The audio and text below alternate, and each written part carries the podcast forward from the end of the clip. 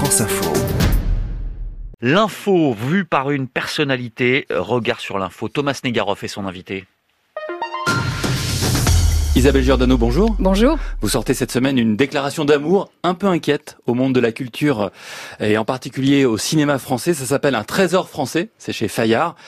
Euh, ce livre, c'est aussi un journal de bord de vos euh, six années passées entre 2013 et 2019 à la tête d'Unifrance, cet organisme en charge de diffuser le cinéma français dans le monde.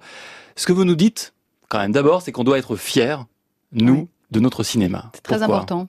Parce qu'il faut retrouver de la fierté nationale, ça me semble très important. C'est un enjeu à la fois euh, interne et externe, si j'ose dire. Je pense qu'on vit en ce moment dans un pays fragilisé, fracturé, je suis pas la première à le dire. Donc retrouver de la fierté nationale et de la réconciliation, c'est une manière de se retrouver ensemble. Et quoi de mieux que la culture, finalement, pour s'unir, avoir des valeurs en commun, et si possible même un projet, un dessin commun. Et à l'extérieur, on est euh, les champions du French bashing, c'est-à-dire qu'on est les meilleurs mauvais ambassadeurs de nous-mêmes. On nous adore dans beaucoup de pays, pas partout. Mais c'est bien dommage parce que nous-mêmes, on ne fait pas la promotion de la France et on ne fait pas la promotion de la culture française comme on devrait le faire. Qu'est-ce que les étrangers aiment tant dans notre cinéma? J'ai rencontré des gens qui aiment la France et ce qu'ils aiment de la France, ça tient en un mot, c'est lumière, c'est le siècle des mhm. lumières. Je pense que nous avons un rôle de leader en France et en Europe. Et ce, que, ce qui m'a vraiment frappé, c'est là qu'il y a une forme d'inquiétude, c'est que finalement la Déclaration des droits de l'homme et l'idée même de démocratie et de liberté et même de fraternité, elle est partagée vraiment pas partout. Et il y a même des gens qui sont absolument contre ces idées-là. Hmm. Et quand vous parlez d'un trésor, on sent aussi la dimension euh, de fragilité. Vous évoquez des blocages. Vous dites, on se rend pas forcément compte qu'on a un cinéma extraordinaire. Et qu'est-ce que c'est dur en France de faire du cinéma Qu'est-ce que c'est dur d'aller dépasser tous les blocages, les rivalités, les tensions Tout ça, c'est des choses qui sont au cœur de votre livre. Oui, euh, c'est une déclaration d'amour qui aime bien châtie bien. Mhm. C'est-à-dire que je pense que j'ai une parole libre, en tout cas j'ai envie de la garder. Euh, on n'est pas journaliste pour rien et je le serai à vie, même si j'exerce d'autres fonctions aujourd'hui à la tête d'une fondation. Mais c'est vrai que j'ai envie de dire que ce système marche sur la tête parfois, que j'adore le service public, mais Dieu sait qu'il a bien des défauts parfois. Euh, j'adore euh, les institutions culturelles, mais parfois elles ne sont pas du tout dans l'avant-garde, elles sont les plus conservatrices, alors qu'elles devraient être justement à l'avant-garde de la création et de l'innovation. Et c'est bien dommage en France de ne pas être conscient de ce que nous avons, de ce trésor caché, enfoui euh, en quelque sorte.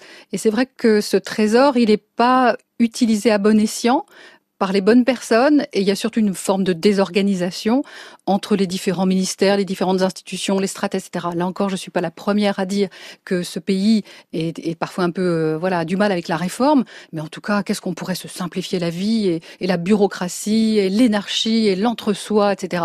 Moi, je trouve très intéressant euh, d'observer au microscope la cérémonie des Césars parce que pour moi, elle dit vous en parlez beaucoup de celle-ci. Voilà, je pense qu'elle est, elle est vraiment euh, comme un témoin, comme un miroir de tout ce qui cloche en France dans le monde de la culture, mais au-delà. Et c'est vrai que ce, que j'ai observé pendant ces six années, c'est aussi un, un monde de l'entre-soi qui aujourd'hui est en train de voler en éclats, avec notamment cette, euh, cette pandémie. Et je pense que ce fameux monde d'après, si on veut le reconstruire, euh, il faut aussi passer par euh, une manière de regarder la culture, parce que pour moi, la culture, c'est le meilleur moyen d'observer tout à la fois, euh, l'économie, la diplomatie, la politique, etc., et notre manière de vivre ensemble. Donc la culture, et Jacques Lang l'a très très bien dit, et notamment avec Frédéric Martel, c'est qu'elle infuse et elle nous permet justement euh, d'avoir une action et une influence sur tous les domaines de la société. Mais vous parlez euh, d'économie, vous parlez des Césars qui est diffusé sur Canal+. Aujourd'hui, c'est une question d'actualité. Il y a un vrai enjeu autour du financement du cinéma français. En deux mots, euh, Canal+, on a un peu assez de voir les plateformes pouvoir diffuser des films trop peu de temps après Canal+, alors que c'est Canal+, qui finance largement le cinéma français. Et Canal+, dit aujourd'hui, bah dans ces cas-là, on devient une plateforme. Et c'est fini de nos engagements aussi importants que par le passé pour le financement du cinéma français. J'essaie de résumer rapidement l'enjeu. Est-ce qu'aujourd'hui, c'est aussi un des enjeux? Il n'y a pas que l'énarchie et l'entre-soi, il y a aussi la question très très concrète et pragmatique du financement du cinéma. Alors d'abord, euh, bravo, parce que résumer la chronologie des médias, qui est une notion très complexe en quelques minutes, comme vous l'avez fait, c'est, c'est pas facile. Et c'est vrai que ce qu'il faut comprendre surtout, c'est que le cinéma français est en train de vivre une révolution les plaques tectoniques hein, qui sont vraiment euh, en train d'agir.